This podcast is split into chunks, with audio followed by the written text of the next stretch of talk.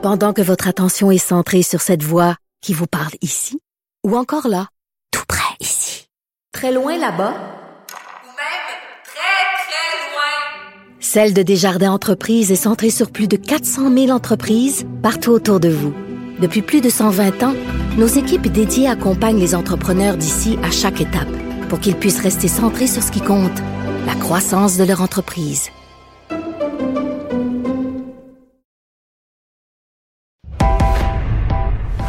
Il connaît tous les dessous de la politique. Chef du bureau d'enquête de l'Assemblée nationale.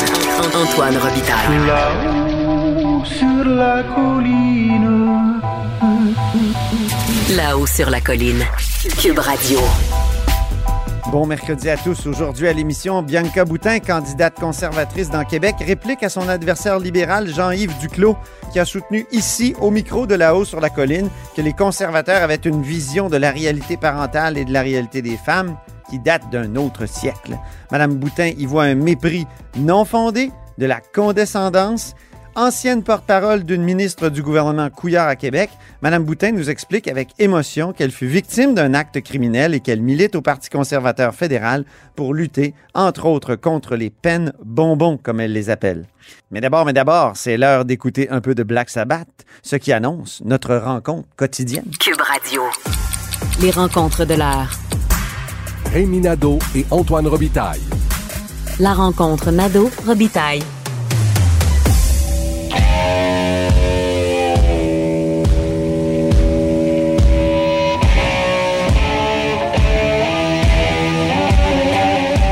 Bonjour. Salut Antoine.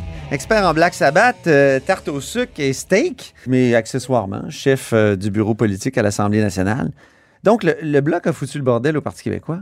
Ben, le, le bloc. Yves-François Blanchette, pour euh, être plus précis. Ouais, Yves-François Blanchet a mis le PQ dans une drôle de position. Parce que, Ouais. euh, voici, euh, il a décidé de se ranger, on pourrait dire, derrière le projet de, de tunnel de troisième lien entre Québec et Lévis, euh, tel que proposé par le gouvernement Legault. Euh, Ce qui ne doit pas te décevoir, toi? Non, moi, ça me, dé- ça me déçoit pas du tout. on y reviendra, on fera un débat à un moment donné sur la pertinence du tunnel. Toujours prêt. Oui, euh, écoute, euh, dans le cas du- de Yves-François Blanchet, il était dans une position qu'il ne pouvait maintenir, c'est-à-dire euh, ne pas avoir de position. Euh, on comprend que oui, là, il avait beau dire que c'est un dossier du gouvernement du Québec, mais là, en élection euh, fédérale, en campagne, il devait se prononcer d'une façon ou d'une autre. Il n'aurait pas pu tenir 30 jours à dire rien. Sauf que là, en disant euh, que dans le fond, c'était euh, euh, un, un projet qu'il n'haït pas, puis là, qui, qui se mettait dans la peau d'une personne de, de Montmagny ou de la Rive-Sud qui, qui a l'occasion de sauver du temps. On sent le gars de Bellechasse là, qui est oui, content qu'on oui. le, le chef du bloc était à l'écoute. Oui, exact.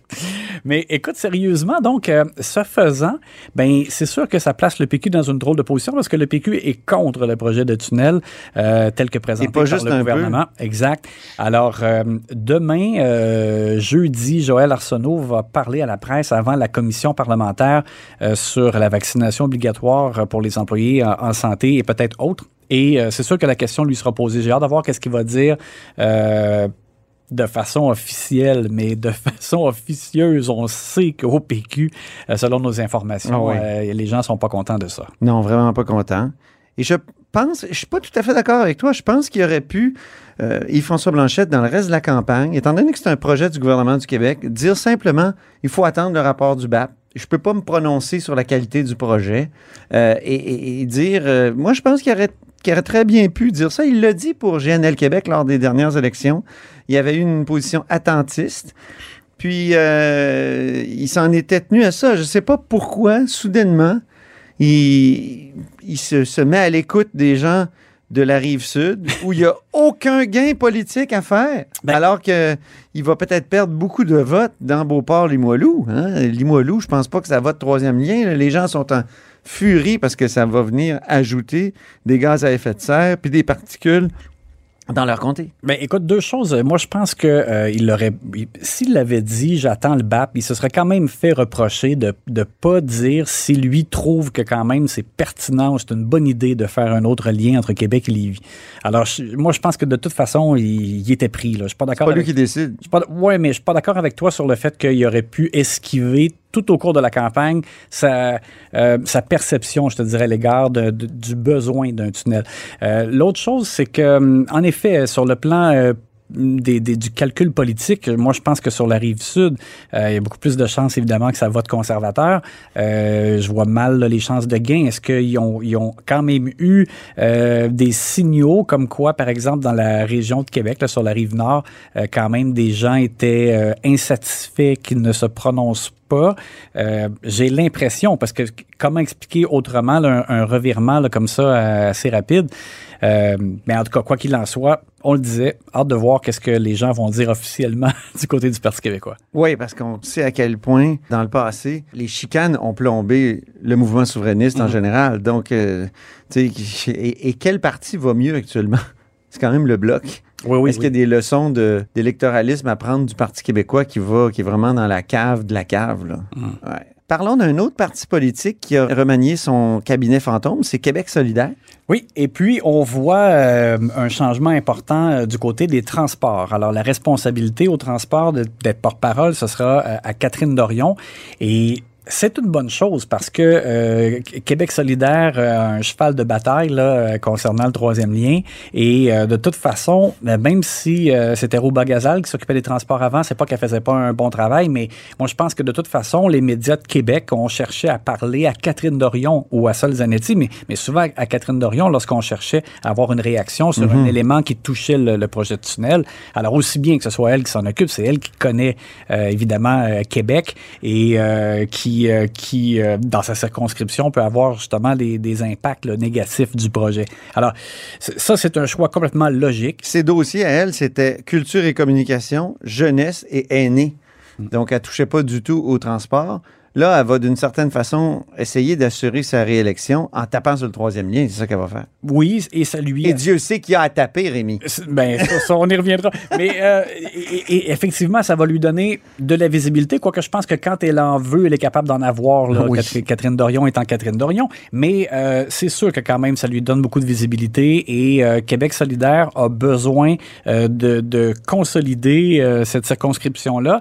Tu avais eu des informations. Moi, Oui. j'ai eu des informations euh, du côté de la CAQ comme quoi ils sont extrêmement confiants de euh, gagner la circonscription de, de Sol Zanetti, de Jean Lesage. Jean Lesage. Exact, ça. à la prochaine élection en 2022. Euh, et donc, peut-être que QS aussi sont conscients de ça et cherchent vraiment à avoir une circonscription plus sûre avec Tachereau et Catherine Dorion là, dans leur besace. Oui, parce que c'est pas gagné là aussi. Hein. Il- Autre changement au cabinet fantôme de Québec solidaire? Ben, puisqu'on parlait de Rouba Gazal, donc elle se retrouve euh, responsable des, euh, de- je dirais, tout ce qui touche comme l'économie, les finances, Conseil du Trésor. Euh, Rouba Gazal a eu à, à- à en prendre très large sur ses épaules pendant que et Catherine Dorion et Sol Zanetti étaient en congé maternité, paternité. Euh, Pendant le baby boom. pendant un certain temps, exactement. On la voyait à toutes les études de crédit. Elle bon, Euh, alors, euh, je pense qu'elle a acquis euh, beaucoup, beaucoup d'expérience en peu de temps. Euh, dans ces dossiers-là, je pense qu'elle fera bien. De façon générale, le travail parlementaire de, de QS a été, euh, je dirais, assez remarquable là, dans l'ensemble, euh, dans la dernière session parlementaire. Et là, on, on fait quel- quelques ajustements. Émilie Lessard-Terrien euh, à l'environnement, je pense que ça va être très bon aussi. Ah oui. Et, et- C'est une excellente parlementaire. Quand Exact. elle pose une question, là, puis c'est une, une jeune femme déterminée, vraiment, moi, je suis content qu'elle prenne du galon. Oui, puis en même temps, ben, comme elle s'occupait déjà de faune, parc, euh, ben, c'est Ouais. souvent c'est intimement lié les enjeux avec environnement. Donc, je pense qu'il y a aussi une logique là-dedans et très hâte de voir aussi évidemment euh, à la rentrée qu'est-ce que ça va donner d'avoir euh, Gabriel Nadeau-Dubois comme chef parlementaire et ben oui. Christine Labrie comme leader en chambre. Je pense que les deux ils vont être assez redoutables. Puis Vincent Marissal à la santé. Oui, exact. Donc, c'est terminé pour lui, l'économie. Mhm.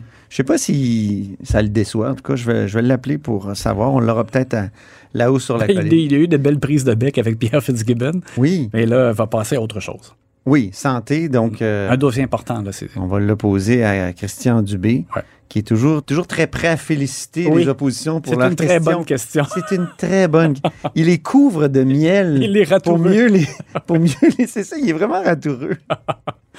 Troisième sujet, euh, il y a eu une entrée du Conseil des ministres. J'y étais dans la rue tout à l'heure devant l'entrée du bureau du premier ministre. C'est formidable, Rémi. On revoit les ministres en chair et en Oui. os. Oui, oui, et, en- et Euh, encore une fois, plusieurs ont parlé. Évidemment, il y a un micro, Rémi. Ça, Ouais. c'est plate. Il y a un micro avec des. Bon. Oui, mais on aime cas- bien les bons vieux, les bonnes, les bons vieux scrum ou les, les mêlées de presse. Mhm. Mais quand même, là, c'est c'est un peu formel. Mais on est quand même, on a quand même réussi à aller chercher euh, des réponses, notamment de Sonia Lebel, Euh, oui, et, et moi, ce qui, présidente du Conseil du Trésor. et, et ce qui m'a surpris, moi, c'est François Legault, euh, parce qu'il a euh, ouvert la porte à ce que les employeurs puissent utiliser, s'ils le désirent, le passeport vaccinal. Eh oui. Alors que jusqu'ici, lorsqu'il était question du passeport vaccinal et qu'on soulevait la possibilité que des employeurs l'exigent pour le retour au bureau, par exemple, le gouvernement prenait ses distances en disant Mais c'est pas pour ça qu'on fait ça. C'est pour les restaurants, les bars. Bon, là, il y a eu toute la liste là, euh, euh, annoncée euh, mardi. Mais donc là, cette fois-ci, la question lui a été posée. On dirait que c'est comme s'il avait été un peu surpris et lui-même surpris d'avoir ouvert la porte. Mais en même temps, écoute, avec l'application là, de, de, de Vaxicode Vérif, ben de toute façon, il ne peut pas empêcher un employeur de, de télécharger l'application puis de contrôler, par exemple, un employé. Euh, donc peut-être que là, ils se disent, ben écoute, on, on- la santé publique recommande le télétravail encore, mais s'il y a des besoins de, de, de, de- de- d'avoir certaines personnes en, en présentiel ou en personne, euh, ben à ce moment-là, il, il ouvre la porte et dit il pourrait euh, l'utiliser. Donc ça, ça m'a un peu surpris. Est-ce qu'ils vont corriger le tir un peu? Il y a des employeurs qui le demandaient.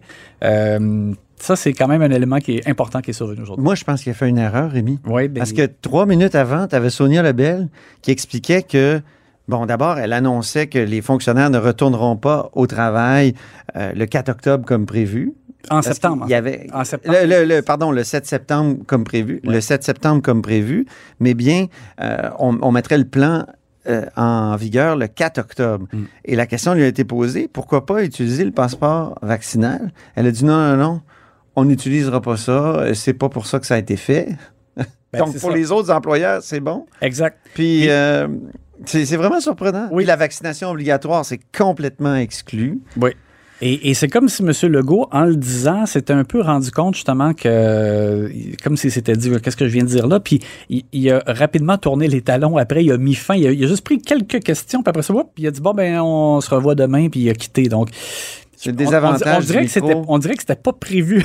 C'est le désavantage du micro quand un, un politicien dit quelque chose comme ça. Au moins, quand on est autour, on peut réagir. Ouais. Hein? En tout cas, le travail journalistique est fait de ça. Ben, merci beaucoup, Rémi Nadeau. À demain. Expert en Black Sabbath, steak et tarte au sucre. Ah oui, et accessoirement chef de bureau politique à l'Assemblée nationale pour le Journal de Québec, Journal de Montréal. Vous êtes à l'écoute de là-haut sur la colline?